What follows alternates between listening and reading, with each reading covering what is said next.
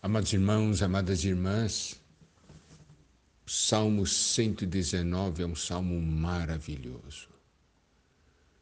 Nós podemos ver a experiência do salmista com a palavra. Algo cheio de vida, algo cheio de desfrute. E quanto atitude de alguém que ama Deus, ama a palavra, nós vimos já alguns pontos ele escolhe a palavra de Deus. Ele crê na palavra de Deus. Levanta as mãos quando recebe a palavra de Deus, dando as boas-vindas, recebendo com alegria a palavra. Ele também ama a palavra.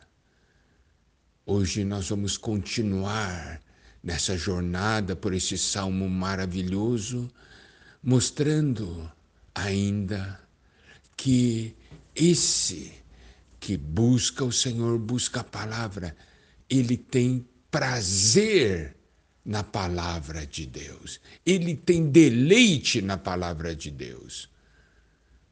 No versículo 16, o salmista diz: Terei prazer nos teus decretos, não me esquecerei da tua palavra. Ele tem prazer, então ele não se esquece. Não é algo maravilhoso? E no versículo 24 diz: Com efeito, os teus testemunhos são o meu prazer, são os meus conselheiros. Olha só a experiência que ele tem, ele tem com a palavra. Os testemunhos do Senhor, a palavra do Senhor, é prazer. E essas palavras são os conselheiros do salmista. Oh, eu quero que a palavra de Deus seja o meu conselheiro. Que a palavra de Deus me dê a direção, ter prazer, desfrutar dessa palavra. E no versículo 35, o salmista diz: Guia-me pela vereda dos teus mandamentos, isto é, pelo caminho das tuas palavras, pois nela me comprazo. Ele pede para o Senhor: Senhor, guia-me pela vereda, pelo caminho dos teus mandamentos, isto é, das tuas palavras. Eu quero andar na Sua palavra, pois nela me comprazo, eu tenho prazer. Nós podemos ver que isto é um viver. Ele não toma a palavra como uma lei, como uma ordenança que obriga ele a fazer algo, mas ele encontra Deus na palavra ele encontra direção, luz, ele encontra prazer na palavra. E no versículo 47, nós temos o seguinte: Terei prazer nos teus mandamentos, os quais eu amo. Não somente ele tem prazer na palavra, ele ama a palavra. E no versículo 70, ele fala-se, ele fala, né, daqueles que não querem a palavra. Tornou-se-lhes o coração insensível, como se fosse de sebo, isto é, de gordura. Uma camada de gordura que torna insensível o coração. E o versículo continua: Mas eu me comprazo na tua lei. Quando o nosso coração fica coberto com uma camada de gordura, se torna um coração duro, insensível. Insensível quanto à palavra de Deus. Mas para aqueles que amam, esses têm desfrute, têm prazer na palavra. E no versículo 77,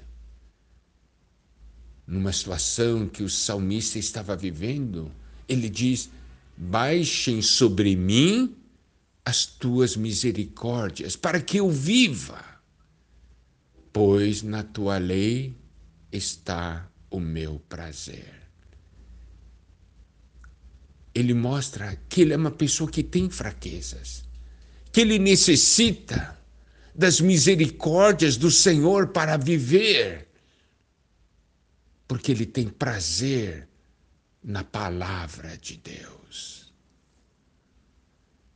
E o versículo 92: Não fosse a tua lei ter sido meu prazer, há muito já teria eu perecido na minha angústia.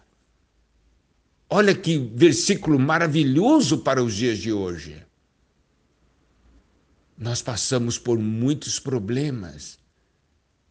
E aí, nós temos angústia, temos sofrimento em nosso interior.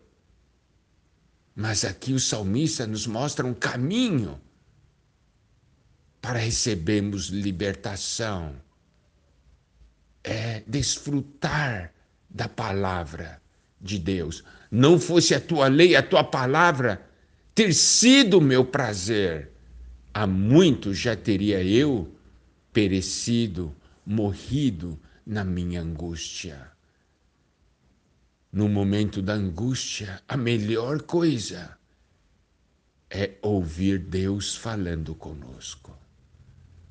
A palavra de Deus nos liberta da angústia e nos dá prazer, nos dá descanso.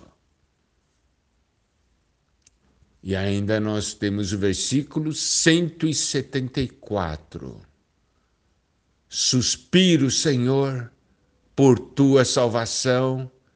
A tua lei é todo o meu prazer. A tua palavra é todo o meu prazer. Suspiro, Senhor, por tua salvação. Está vendo? Ele deseja a salvação de Deus e essa salvação vem por meio da palavra. Aqui nós vemos alguém que ama a palavra de Deus. Alguém que encontrou na palavra de Deus a fonte do seu prazer e desfruta da palavra de Deus em todas as situações, as mais diversas situações. Nesses momentos difíceis que todos nós estamos vivendo hoje, nós podemos ter contato com essa palavra, achar a palavra de Deus e comer a palavra de Deus nós podemos ter experiências semelhantes ao do salmista. Que esses versículos também se tornem a nossa expressão, se tornem a nossa experiência, se tornem o nosso testemunho. Ter prazer na palavra do Senhor porque essa palavra nos alimenta, nos salva, nos consola, nos alegra. Louvado seja o Senhor.